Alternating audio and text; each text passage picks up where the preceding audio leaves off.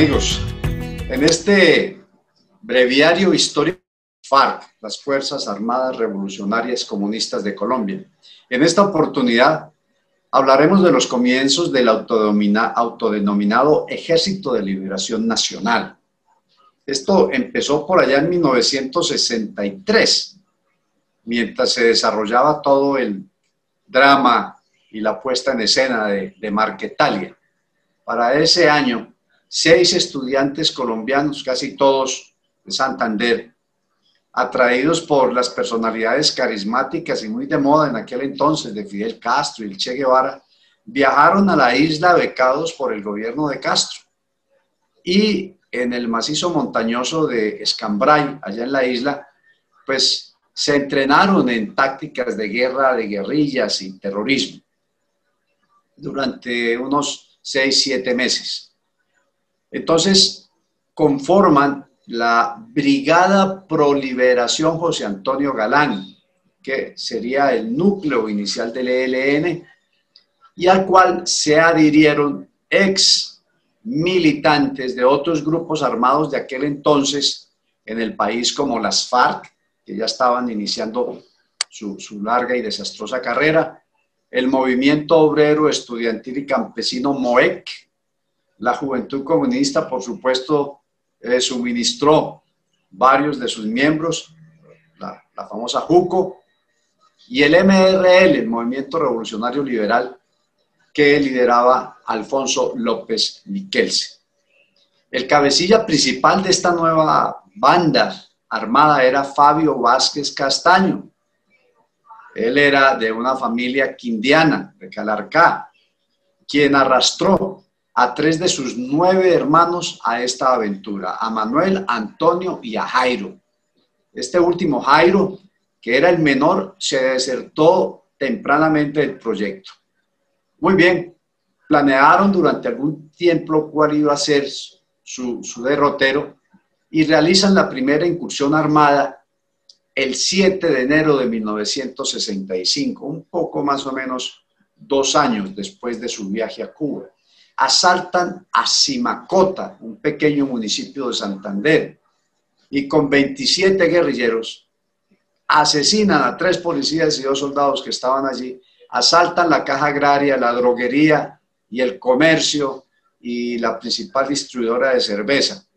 Se roban un dinero y el jefe de la cuadrilla, Fabio Vázquez, a lomo de un caballo y ondeando la bandera de Colombia, leyó el ideario de su proyecto comunista.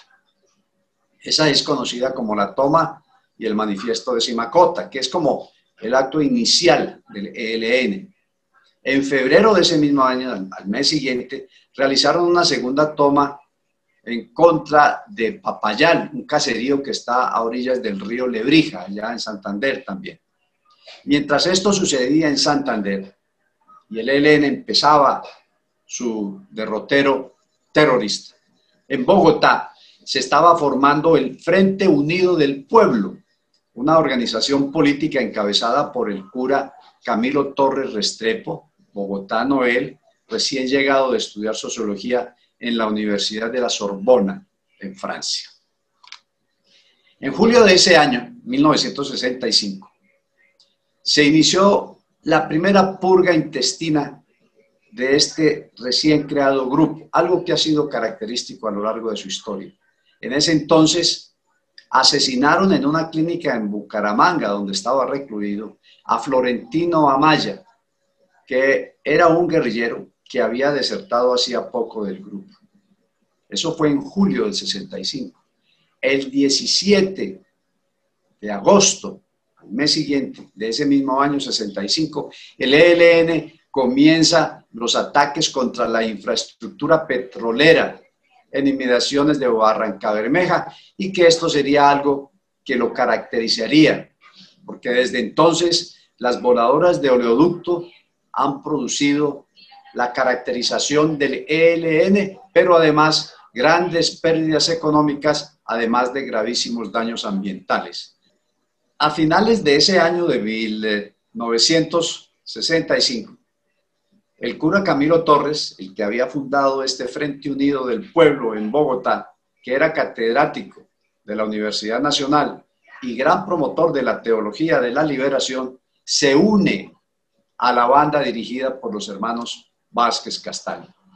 Poco duró el clérigo en la vida guerrillera y menos un mes después, eh, pronto mes y medio, ya en 1963, en febrero, murió cuando en una refriega con el ejército intentó quitarle el fusil a un soldado.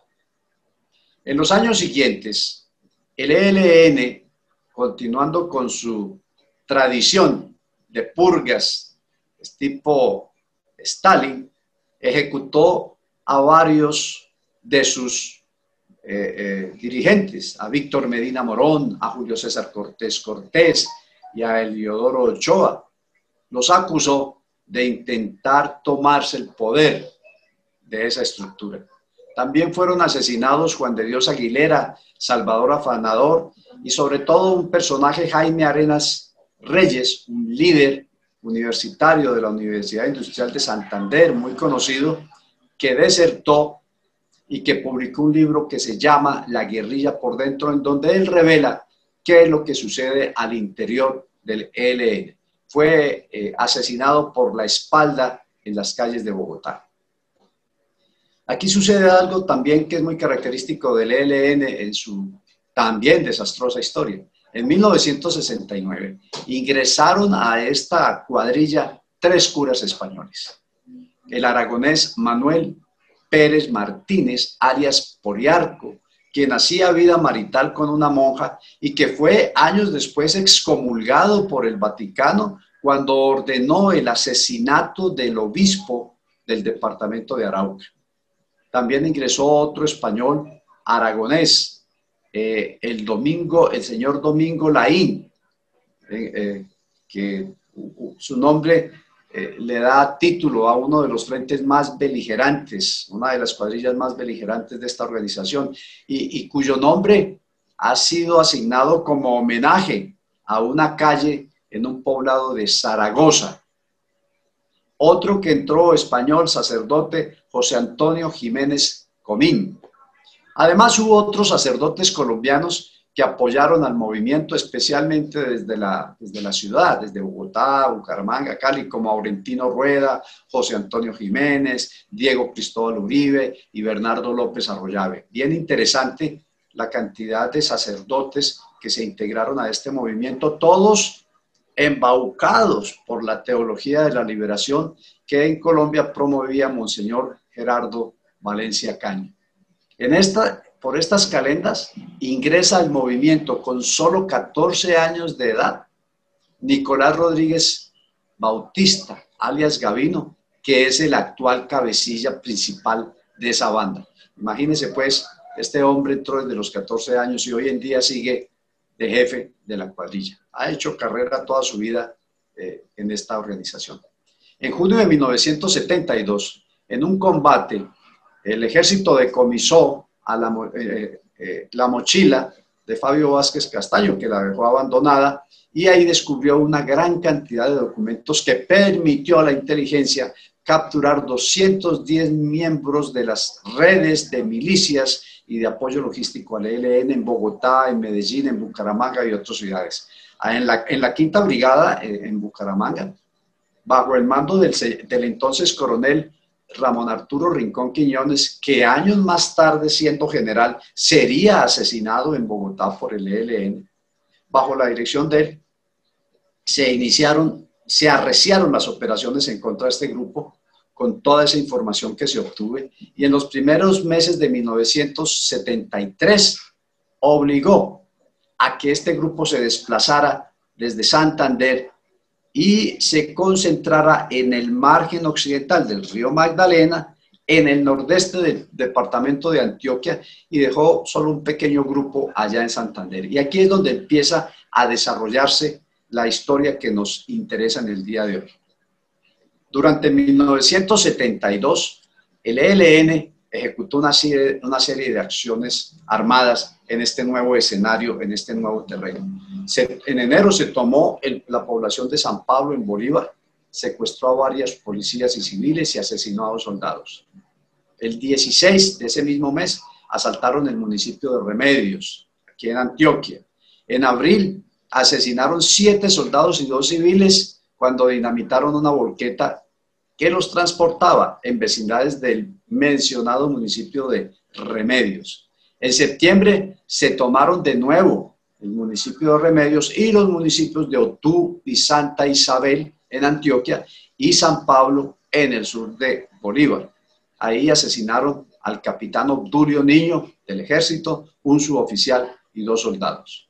A finales del año 72, ya dos cuadrillas del ELN al mando de Manuel Vázquez Castaño y de Ricardo Lara Parada se encontraban al nordeste del departamento de Antioquia, donde la organización venía ejecutando estas acciones que les acabo de mencionar.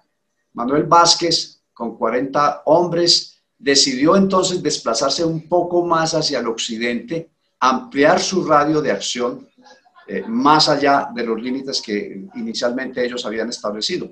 El propósito de Manuel Vázquez Castaño era cruzar el río Cauca, los ríos Porce, Nechí, la carretera que va de Medellín hacia la costa atlántica y establecerse en la región del nudo de Paramillo sobre la cordillera occidental para cubrir posiciones estratégicas y establecer su presencia en las tres cordilleras.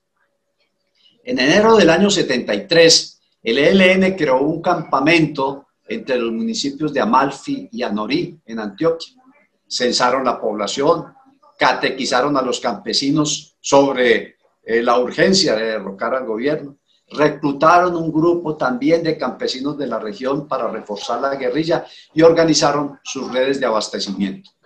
En abril iniciaron su, iniciaron su fase ya militar de operaciones. Uno a uno fueron llegando los guerrilleros de las diferentes zonas y en pocas semanas ya el ELN ejercía un control armado sobre el Bagre, los municipios del Bagre, eh, perdón, sobre los poblados de Banco, Tenche, Santiago y Santa Inés. La columna de Manuel Vázquez duplicó sus efectivos a cerca de 80 y empezó acciones armadas en contra del ejército. El 23 de junio secuestraron, torturaron y asesinaron a dos soldados de civil que estaban haciendo inteligencia en el, en el área. Dos días más tarde, o sea, el 25, asesinaron a tres soldados cerca del municipio de Amalfi. En ese momento empieza a ser muy notoria las huellas que van dejando. El 25 de julio había reiteradas amenazas de que se iban a tomar a Anorí. Entonces la inteligencia militar eh, eh, se activa. Dos coroneles, uno de caballería, de caballería, Álvaro Riveros Abella, que era el comandante de la cuarta brigada con sede de Medellín, y el otro de artillería, Calixto Cascante, que era su jefe de Estado Mayor, jefe de Estado Mayor de Riveros Abella. El martes 7 de agosto dicen esto no lo podemos soportar más y se inician una serie de operaciones en búsqueda del foco guerrillero. Se conforma entonces el Comando Operativo número 10 con eh, compañías de diversos batallones de infantería, algunas unidades de la Fuerza Aérea y de Infantería de Marina, y se designa como comandante de este Comando Operativo número 10 al señor coronel Hernán Hurtado Vallejo, quien posteriormente como comandante de la Cuarta Brigada tuve el gusto de ser su ayudante personal. Por eso conozco tan de cerca todo esto que les estoy contando. Bueno, las operaciones se inician entonces al mando del, del coronel Hurtado Vallejo en ese entonces, y al mando del Comando Operativo número 10. Eran fuerzas combinadas de la Cuarta Brigada, que tenía la jurisdicción sobre el nordeste antioqueño, y de la Quinta Brigada, con sede en Bucaramanga y con jurisdicción en el Magdalena Medio. Durante las, las primeras semanas, el ejército lo que hizo fue tender un cerco, cerrar vías de escape y saturar de patrullas el área, obligando a estos guerrilleros a moverse frecuentemente. Se les empezaron a gastar los abastecimientos. Sin embargo, continuaban desplegados en dos columnas, una en la vanguardia más reducida, eh, que era la que abría la marcha, y otra en la retaguardia con, un, el grueso de los hombres, que en total eran más o menos unos 70, 80. A principios de septiembre, estamos hablando eh, eh, de 1973. A principios de septiembre se, se desertan dos de estos guerrilleros y suministran una información muy valiosa sobre la ubicación de sus compañeros. Entonces se pone una ofensiva en marcha. Desafortunadamente, con el arranque de esta ofensiva del Comando Operativo número 10, se hunde una lancha cerca de Zaragoza, en Antioquia, y allí perecen 14 soldados del batallón RU. Se pierden los fusiles, además. Bueno, a pesar de este incidente fortuito y desgraciado, la operación continúa y los campesinos empiezan a colaborarle al ejército y a negarle su apoyo al ELN. Las tropas se movilizan, utilizan la carretera que, que, va de Medellín a Yarumal, arriba a la, cordillera, utilizan el ferrocarril de Puerto de Río, eh, van por el río Nechí, habilitan eh, helipuertos en Anorí, Zaragoza, Tamí, Cedeño, Pato, eh, adecuan y habilitan el aeropuerto de Amalfi y se organiza toda una estructura de control, un mecanismo de control sobre la población campesina, expidiendo salvoconductos a todos los habitantes de la región para registrar cualquiera de sus movimientos. Era en realidad un cerco muy cerrado, un candado sobre este, este grupo. Con los medios helicoportados disponibles y unidades de infantería de marina, se bloquearon los ríos Nechí y Porce. Y esto sería muy importante para el desenlace de esta historia. Y ah, las tropas de infantería y de contraguerrilla de los batallones Colombia, RUC, Rifles, Bomboná, Pichincha, Ayacucho, Ricaurte y Bogotá, todos estos batallones aportaron una unidad a esta operación, lograron cercar la columna eh, eh, guerrillera. Entonces, cerca de, 80 guerrilleros del ELN quedaron atrapados en medio de los ríos Nechí y Porce, que estaban bloqueados, que además son unos ríos con unas aguas muy caudalosas.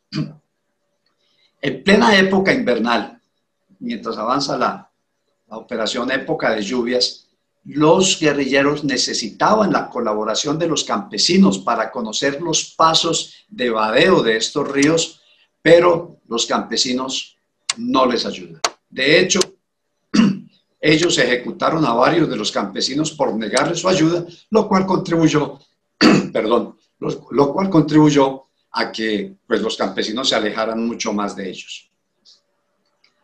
El 6 de septiembre es detenido el sacerdote Zavala, que era uno de los cabecillas de esa intentona de tomarse a Norí que les mencioné hace un momento. El 11 de ese mes las tropas sorprenden a un grupo que, que acampaba a orillas de la quebrada, de una quebrada no muy conocida, da de baja a tres terroristas y pone a correr a los demás. El 21, de nuevo el ejército embosca a otro grupo, da de baja seis insurgentes y captura diez. En los días siguientes se entregan varios campesinos que habían sido reclutados por el ELN recientemente. Uno a uno en los hostigamientos que siguen, en las emboscadas, puestos de control, van cayendo todos estos guerrilleros. Para mediados de octubre ya se habían dado de baja cerca de 60 de estos guerrilleros. Se habían eh, eh, neutralizado unos 30 y capturado más o menos otros 30, para un total de, de 60 bajas. El 5 de septiembre, soldados del Batallón Colombia capturaron en el casco urbano de Anorí, a Gabriel y Novor Sepúlveda, hermanos. Estos hermanos que eran desertores del grupo de Vázquez Castaño le confirman al ejército que Vázquez Castaño y su grupo iban en dirección a la quebrada La Usura. A partir de ahí, las tropas del comando operativo afinan su cerco, se ponen como perro de presa detrás de ellos y no le vuelven a perder el rastro.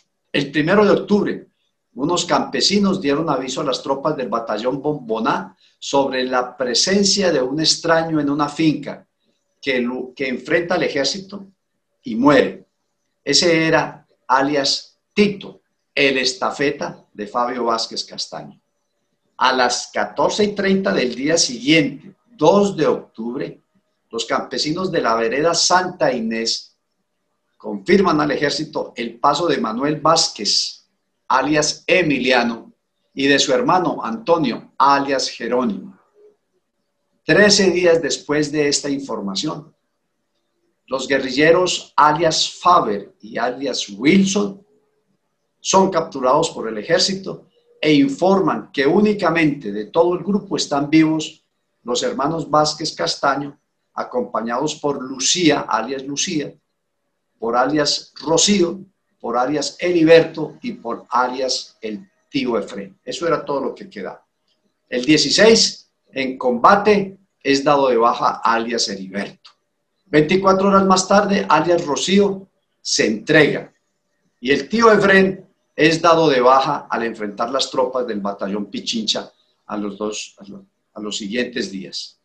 Solo sobrevivían entonces para aquel entonces los hermanos Vázquez Castaño y Lucía González, la compañera de Fabio. Ellos logran cruzar el río Nechí y penetran en la finca El Infierno para intentar el cruce de las torrentosas aguas del río Porce e internarse en la espesa selva que se alza al otro lado, la otra orilla. Sobre el mediodía fueron detectados en la finca El Astillero. El ejército inicia el combate, que dura unos 40 minutos, al final de los cuales ambos cabecillas y la mujer son abatidos a orillas del río Porce. Allí cae también el sargento Miguel Ángel Saavedra del batallón RUC. Dos días después, el ejército da de baja al sacerdote español Domingo Laín y prácticamente se acaba el ELN. Habían sido poco más de dos meses de acecho y acoso en las montañas y selvas del municipio antioqueño de Anorí. Otros 33 guerrilleros más también murieron, incluyendo cinco mujeres, 30 cayeron capturados. El ejército eliminó una columna de 80 guerrilleros más o menos, que era más de un tercio de, de la fuerza total del ELN. Fabio Vázquez, el hermano mayor, el iniciador de toda esta aventura, logró escapar de la encerrona del ejército. Fue destituido como jefe del grupo y tras ser amenazado por sus propios camaradas con un juicio revolucionario, huyó a Cuba en donde permaneció hasta su muerte por causas naturales hace uno o un año o año y medio, 2018-2019. La fecha no es precisa porque como todo lo de Cuba no se sabe con exactitud, eso lo mantienen allá muy oculto. El ELN entonces quedó diezmado después de esta derrota y no pudo volver a organizarse sino hasta 1983, con la participación el apoyo del gobierno alemán de una compañía alemana, la Mannesmann, en un territorio que se llama Arauca, y empezó a estar bajo el mando del cura español alias Poliarco. De esto hablaremos en otro capítulo. La operación Anorí, pues, fue un conjunto de operaciones militares de rastreo, seguimiento, acoso y combate en un ambiente de contrainsurgencia que demostró que la perseverancia, la inteligencia de combate, la movilidad, el buen trato a la población civil son efectivos para este tipo de guerra irregular. Según el propio Nicolás Rodríguez Bautista, eh, jefe de, de, esta banda, Anorí fue una severa derrota militar para el ELN, que con su espíritu castrista quería, quería seguir el ejemplo del Che Guevara, promovido por Regis Debray desde Francia, del foquismo, crear un foco a partir del cual irradiaría en su movimiento guerrillero, como lo intentó hacer el Che en Bolivia y que también fracasó allá en Ñancahuazú. Aunque el, el ELN subsiste actualmente con sus cabecillas, integrantes de lo que ellos llaman el COS, el Comando Central, protegidos por Cuba, quien los parió, eh, por el gobierno castrista y con el apoyo actualmente del gobierno venezolano. Mientras tanto, algunas cuadrillas, como la que dirige Arias Pablito, pues sigue asesinando campesinos, atacando la fuerza pública, dedicado al narcotráfico y atentando contra los oleoductos del país. De eso vamos a hablar en otro capítulo. Aunque el ELN ha demostrado una gran capacidad de, resiliencia, de recuperación, continúa hoy en día, 2020, septiembre, que estamos grabando esto, tan intransigentes, radicales e impopulares como en 1973. Noten ustedes cómo les narré de qué manera los campesinos de la, de la, región le fueron negando su apoyo y fueron apoyando al ejército, lo que permitió finalmente su derrota militar. Según las más recientes encuestas, el ELN tiene una escasa y pobre simpatía en la opinión pública del 2%. Bueno, amigos, no quisiera irme sin antes sacar unas rápidas conclusiones de este episodio de nuestra historia eh, militar colombiana. La, primera conclusión que yo sacaría es que la operación Anorí contra el ELN es un exitoso ejemplo de planeamiento estratégico y maniobra táctica de contraguerrillas en un ambiente de guerra irregular. Eh, yo resaltaría que fue esta, esta serie de operaciones fueron conducidas con habilidad y un admirable liderazgo del entonces coronel Hernán Hurtado Vallejo, ya fallecido, quien hizo gala de un extraordinario don de gentes que permitió que la ciudadanía, los campesinos se aproximaran al ejército. Caballerosidad frente a los derrotados, un tipo que respetó mucho los derechos humanos de todos aquellos que se entregaron o que en medio del combate caían heridos. Además de un gran espíritu profesional que enorgullece a nuestro ejército nacional. El buen trato a la comunidad, la permanente comunicación con ella, la comprensión de las dinámicas sociales locales y regionales rindieron sus frutos gracias a esta mm, concepción del general Hurtado Vallejo. Concepción y práctica, ¿no? Bueno, el ELN, quiero terminar diciendo esto, ha iniciado y nunca ha terminado procesos de paz con los presidentes Julio César Turbay, Virgilio Barco, Belisario Betancourt, con César Gaviria de Caracas y México, con Ernesto Samper, el, el hombre del, del, famoso caso eh, 8000, el dinero del cartel de Cali en su campaña. Con él estuvieron hablando en Maguncia, en Alemania, y esto fue apoyado por el obispado de ese país, con el presidente Andrés Pastrana, con el presidente Álvaro Uribe, con el presidente Santos, que desafortunadamente lo descuidó y permitió, gracias al narcotráfico, que creciera a los niveles que tiene hoy día, y con Iván Duque, que le ha puesto unas serias condiciones para que pueda haber un diálogo con ellos después de lo que hicieron. El ELN es considerado un grupo terrorista en Estados Unidos y Europa. Está señalado con pruebas documentales y testimoniales suficientemente amplias del reclutamiento forzoso de niños, secuestro de civiles, graves daños ecológicos, instalación de minas antipersonas, masacres como la de Machuca y ataques terroristas, como el último, el de la Escuela General Santander, en enero del año pasado, 19, que dejó nada menos que 23 estudiantes asesinados y más de 200 heridos.